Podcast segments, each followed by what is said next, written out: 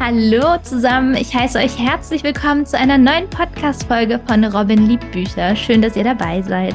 Meine heutige Interviewpartnerin ist Selina Kissmann. Sie ist Autorin und wir sprechen heute über ihren Roman Between Up and Down. Hallo, liebe Selina. Hey, freut mich sehr, dass es geklappt hat. Mich auch. Geht's dir gut? Super. Sehr cool.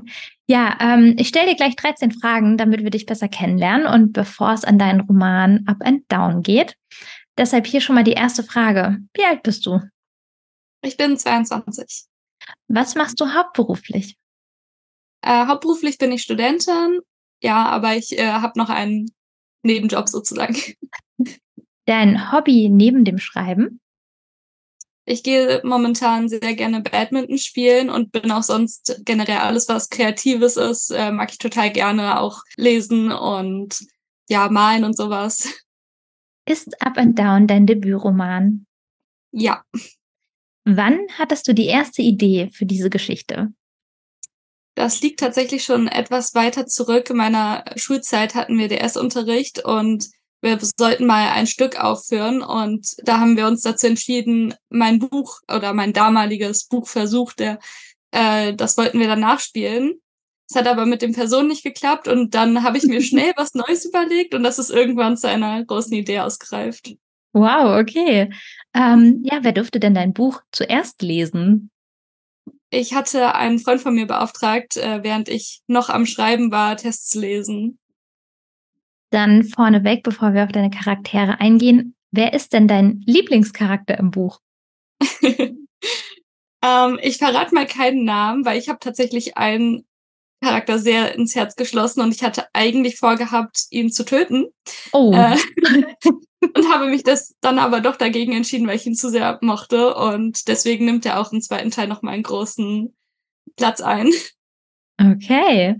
Hast du ein Schreibritual? Eigentlich nicht. Ich gewöhne mich langsam dran, mit Musik zu schreiben. Ich denke, das könnte noch mal ein bisschen äh, hilfreich sein, mhm. aber jetzt nichts Direktes. Also ich mache es immer, wie die Laune es zulässt. Okay. Ähm, welche Geschichte konntest du als Kind oder von welcher Geschichte hast du nie genug bekommen können als Kind? Äh, als kleines Kind weiß ich es nicht mehr. Ich hatte so ein paar Kinderbücher, die ich rauf und runter gelesen habe, aber dann so im Teenageralter gab es eine Romanreihe, die hieß Shadow Falls Camp. Mhm. Und die hat mich sehr stark dann geprägt, weil die auch sehr lang war und das habe ich sehr gern gelesen. Wie alt warst du, als du mit dem Schreiben begonnen hast? Schwierige Frage. Ähm, ich glaube 15, 14, 15, so in dem Dreh. Mhm. Wie lange bist du schon auf Instagram? Eigentlich schon immer. Ich hatte auch immer einen zweiten Account, wo es um kreatives Zeug ging, aber früher war der eher für Malen und sowas gedacht und erst seit ungefähr einem Jahr bin ich da wirklich aktiv als Autorin. Okay, und ähm, wie wichtig ist dir der Austausch auf Social Media? Extrem wichtig. Also das hat mich, das bereichert mich wirklich fast jeden Tag, dass ich mich mit anderen austauschen kann und anderen meine Ideen mitteilen kann und auch die von anderen höre. Das ist einfach wirklich viel wert. Ähm, welches Buch hast du denn momentan griffbereit? Ich habe jetzt gerade für eine Freundin einen Test gelesen und es gestern mhm. beendet. Und jetzt möchte ich die Tage mit einem Roman, äh, die Eldion-Saga von Christopher Marx anfangen. Ja, dann sind wir mit den 13 Fragen auch schon durch. Ähm, kommen wir zu Between Up and Down. Es ist ja dein Debütroman, ein Fantasy-Roman. Und ich würde sagen, zum Einstieg, damit die Hörerschaft auch weiß, um was es gleich geht, um was wir hier reden, gib uns doch kurz einen Einblick in deine Geschichte. Sehr gern. Ich finde es immer ein bisschen schwierig. Das sind äh, fast 100.000 Wörter, die irgendwie kurz zu fassen. ähm, aber es geht auf jeden Fall ähm, um Engel und Dämonen und speziell zwei Leute, Loras und Tyron, die sehr gegensätzliche Vorstellung haben, wie das abläuft, ihre Beziehung zueinander. Mhm. Loras versucht Tyron auf seine Seite zu ziehen, Tyron versucht Loras auf seine Seite zu ziehen. Und ganz so nebenbei bahnt sich ein Krieg zwischen diesen zwei Welten an, der das Ganze nochmal ein bisschen durchmischt. Dadurch werden die Prioritäten am Ende doch ein bisschen anders sein als zu Beginn gedacht. Mm, genau, du hast ja eben gesagt, es geht um Engel und Dämonen. Und da ist mir beim Lesen auch aufgefallen, da gibt es ja ein paar Namen, die waren nicht wahllos gewählt, die kennt man, würde ich jetzt sagen. Ähm, wie bist du denn mit der Recherche für das Buch vorgegangen? Nicht so professionell, wie es hätte sein können, denke ich. Oh. Ähm, das ist ja der Vorteil am Fantasy, dass man da ein bisschen ausschmücken kann. Mhm. Ähm, ich war lange Zeit Fan von Supernatural und fand die Geschichte, die sie erzählt haben, ziemlich cool. Mhm. Demnach äh, war da viel auch daran ein bisschen angelehnt. Ähm, ich habe aber versucht, auch aus jeder Quelle, die ich benutzt habe, also auch ähm, die Bibel oder halt dann eben Supernatural, ähm, immer mal was abzubandeln. Und ja, ich habe mich ähm, dann quasi an allem Möglichen orientiert. Alles, was ich wusste, alles, was ich aus Büchern und sowas mal aufgeschnappt habe.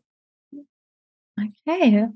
Ähm, das Gute und das Böse ist ja das, das ist so der Kern der Geschichte. Du hast ja eben gesagt, es geht um Loras und Tyron. Wie schwer beziehungsweise wie einfach ist es dir gefallen, deine Charaktere zu erstellen? Äh, das war tatsächlich sehr einfach, zumindest in den meisten Fällen. Gerade Loras und Tyron haben sich quasi von selbst geschrieben. Äh, wie gesagt, das war ja damals, äh, dass ich die Idee sehr schnell brauchte und ebenso schnell waren dann auch plötzlich diese Charaktere da, die mich nicht mehr losgelassen haben. Ähm, aber ich war tatsächlich selbst erstaunt, wohin mich die Reise geführt hat. Also ich hatte anfangs ganz andere Pläne für beide Charaktere. und ja, sie haben so ein bisschen ihr Eigenleben entwickelt, aber genau das finde ich auch immer ziemlich schön. Okay, klingt spannend. Jetzt hätte ich gern gewusst, wie die andere Variante ausgesehen hätte, aber ich glaube, dann würden wir spoilern, oder?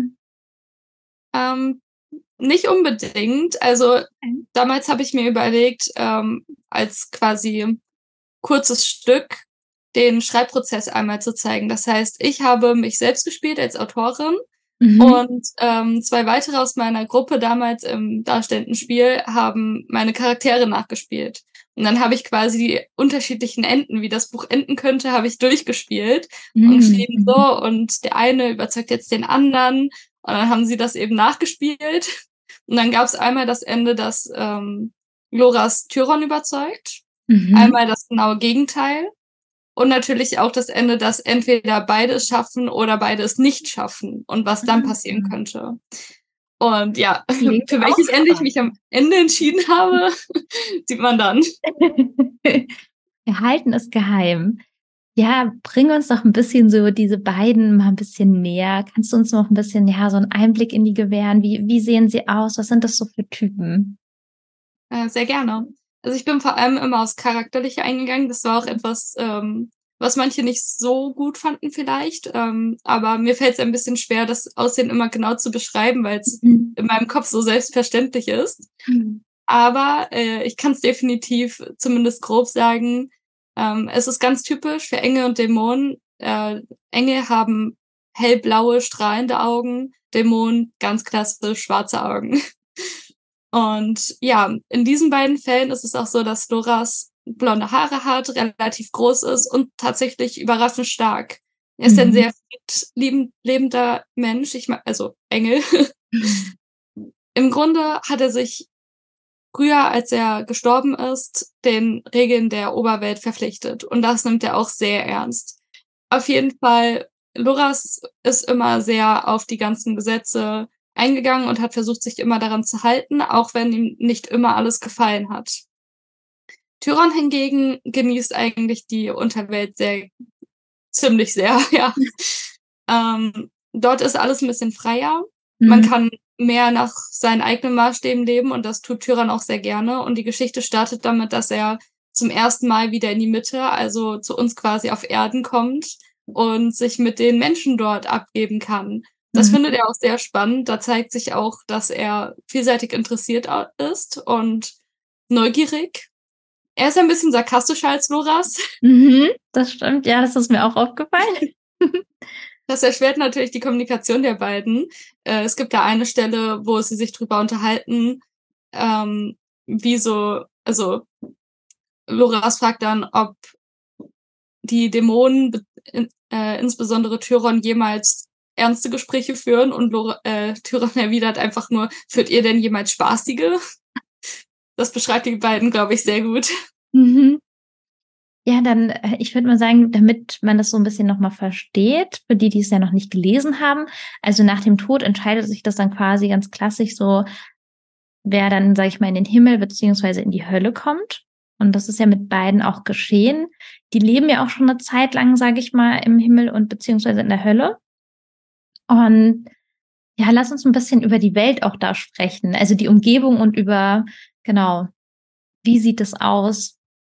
Was tun sie den ganzen Tag? Ja, bei den Engeln ist das sehr strukturiert, sag ich mal. Mhm. Ähm, wenn man stirbt, kommt man mit etwas Glück, zumindest laut den Engeln, in die Oberwelt und dort hat man quasi jederzeit die Wahl, ob man sich zum Engel ausbilden lassen möchte. Ansonsten besteht das Leben eigentlich nur aus einem gewissen Ort, ein bisschen angelehnt an den Garten Eden. Der kann aber sehr individuell aussehen und dort kann man seine Ewigkeit in Frieden und alleine verbringen. Bei Loras war es jetzt der Fall, dass er sich irgendwann dazu entschieden hat, dass er ein Engel sein möchte. Das bedeutet natürlich, dass man viel mehr Aufgaben und Regeln befolgen muss, aber dafür hat man eben auch eine Aufgabe für seine Zeit im Jenseits sozusagen. Mhm. Ähm, das heißt dann auch, dass man vor allem die Menschen beobachtet. Es gibt da verschiedene Engel, die verschiedene Aufgaben haben. Es gibt zum Beispiel Marau, den Botschafterengel, der rennt quasi den ganzen Tag rum, sucht die höhere gestellten Engel, versucht Sachen abzusprechen, versucht Leute herzuschaffen, wenn sie benötigt werden. Ähm, und es gibt auch, zumindest wird das am Ende einmal erwähnt, Engel, die zuhören, wenn zum Beispiel Menschen unten versuchen, zu einer Gottheit zu sprechen, hören sie zu. Sie dürfen nicht immer eingreifen, aber das ist ihre Aufgabe. Loras hat eigentlich immer die Menschen beobachtet und das war auch eigentlich ziemlich schön für ihn immer. und so war das Leben eben sehr strukturiert. Jeder hatte seine Aufgabe, seine Berufung sozusagen. In der Unterwelt sieht das alles sehr anders aus. Dort haben wir das Torturengebiet, ein Ort, wo die verstorbenen Seelen hinkommen und zu den Dämonen quasi gezwungen werden. Also sie werden gezwungen, Dämon zu werden. Mhm. Das besteht daraus, dass man eigentlich äh, gefoltert wird, so lange, bis man bereit ist, andere zu foltern. Das macht die Seele quasi so dunkel und böse. Dadurch vergisst man auch immer mehr, was eigentlich irgendwann mal im Leben wichtig war. Hat man das aber geschafft, sagen die Dämonen alle, das war es wert. Mhm. Denn danach ist das Re Leben relativ frei. Es gibt verschiedene Gebiete in der Unterwelt, wo man sich austoben kann. Es gibt ganz viele versteckte Räumlichkeiten. Es ist überhaupt nicht so offen wie in der Oberwelt, sondern alles sehr verwinkelt. Labyrinthe, Höhlen und sowas. Da gibt's viele Möglichkeiten. Auf jeden Fall eine sehr spannende Welt, sage ich mal, die Unterwelt, kann man das so sagen? Ja, oder? Ja. Ähm, mit wem würdest du lieber einen Kaffee trinken gehen? Mit Lorit oder mit Tyron? Ah, schwierig. Ich habe sie beide schon sehr lieb gewonnen, aber tatsächlich glaube ich Loras, er ist deutlich älter und hat sehr viel mehr gesehen. Mhm. Und mich würde sehr interessieren, was er so über die Vergangenheit zu sagen hat. Und ich glaube, das könnte sehr spannend sein. Was hat dir beim Schreibprozess am meisten Spaß gemacht? Ähm, ich liebe es, Dialoge zu schreiben, mhm. insbesondere in Situationen, die sehr spannend sind, wo ich weiß, oh, jetzt wird gleich irgendwas Großes rauskommen. Und das finde ich total super, wenn ich das endlich schreiben kann. So Szenen, auf die ich lange gewartet habe. Gibt es was, was dir nicht so viel Spaß gemacht hat zu schreiben? Ähm, beim Schreiben eigentlich wenig. Es gab natürlich mal hier und da eine Szene, die mir schwerer gefallen ist, wo ich mal nicht weiter wusste, wo es vielleicht sogar für mich ein bisschen langweilig wurde, wo ich mir dachte, hm, wann kommt denn die nächste Action? Aber insgesamt fand ich eigentlich den Schreibprozess immer toll. Das, was mir nicht so gut gefallen hat, war die Recherche. okay. ähm, dein Buch ist ja anfangs in einem Verlag erschienen. Und ähm, so wie ich das jetzt auf Instagram bei dir gelesen habe, hat sich der, glaube ich, aufgelöst. Wie geht es für dich mit deinem Roman jetzt weiter? Weil es stehen ja noch Fortsetzungen an. Auf jeden Fall. Aktuell gibt es mein Buch nicht mehr zu kaufen. Ähm, das liegt einfach wirklich daran, dass der Verlag dicht gemacht hat und ja, mit Anfang Oktober sind demnach alle Verträge aufgelöst worden. Ist sehr schade, aber ich hatte ohnehin vor, das irgendwann nochmal selbst in die Hand zu nehmen. Das heißt, ich bin gerade fleißig dabei, den Buchsatz zu machen und nochmal über alles drüber zu gehen, alles zu überarbeiten. Und ja, ich bin guter Dinge, dass es äh, Mitte nächsten Monats wieder überall erhältlich sein wird. Mhm. Und dann, ähm, ja, eben im Self-Publishing und danach werden dann die nächsten zwei Teile ähm, ja, weiter bearbeitet, verendet und hoffentlich auch dann von mir rausgebracht. Wie geht es dann rechtlich weiter? Also kannst du einfach an deinem Buch weiter schreiben, verdienen? Wie funktioniert das? Ähm, ich kann meinen Text weiter verwenden, weil die Rechte da mir vorbehalten sind. Aber mein Verlag hat mir den Buchsatz gemacht, das Cover und das E-Book und diese Sachen behalten sie auch, wenn ich die nicht zurückkaufe. Das heißt, da musste ich jetzt noch mal was bezahlen, damit ich das wieder verwenden kann. Ansonsten hätte ich halt das, die drei Sachen noch mal komplett neu machen müssen. Okay, das heißt, du bleibst jetzt erstmal nur bei dem Cover. Genau. Erstmal nur das Cover behalten. Das fand ich einfach zu gut, um es neu machen zu lassen. Ähm, Buchsatz mache ich jetzt selbst und das E-Book ebenso und ich hoffe, das klappt. Okay. Aber das ist auch definitiv etwas, wo ich, also ich weiß nicht, wie das bei professionelleren Verlagen ist. Es mhm. gibt da ja durchaus Unterschiede. Mein Kleinautorenverlag ist etwas, worauf man einfach aufpassen muss. Also falls da irgendjemand, irgendein Neuautor ähm, zuhört und versucht bei allen möglichen Verlagen zu landen, immer aufpassen, wie groß ist der Verlag, wie sind da die Verträge ausgehandelt, damit sowas eben nicht passiert, weil es gab da viele Schwierigkeiten und da kann man echt schnell in eine Falle laufen. Würdest du sagen, das war so eine Falle? Ähm, ich kann es nicht sicher sagen. Mhm. Also ich will auch nicht zu schlecht reden. Ich habe mich dafür entschieden und im Endeffekt wäre sonst mein Buch bis jetzt wahrscheinlich nicht draußen, weil ich es mich nicht im Self-Publishing getraut hätte. Also es hatte ja. schon viel Gutes für mich. Aber ich würde es definitiv niemandem empfehlen, weil es war tatsächlich, wenn man sich alles genau angesehen hat, absehbar, dass das nicht lange funktioniert. Okay. Also man kann kleineren Verlagen definitiv eine Chance geben, aber immer gut aufpassen, äh, was wird auf der Website gesagt, was steht im Vertrag, worauf lässt man sich da ein. Ich drücke dir ganz fest die Daumen.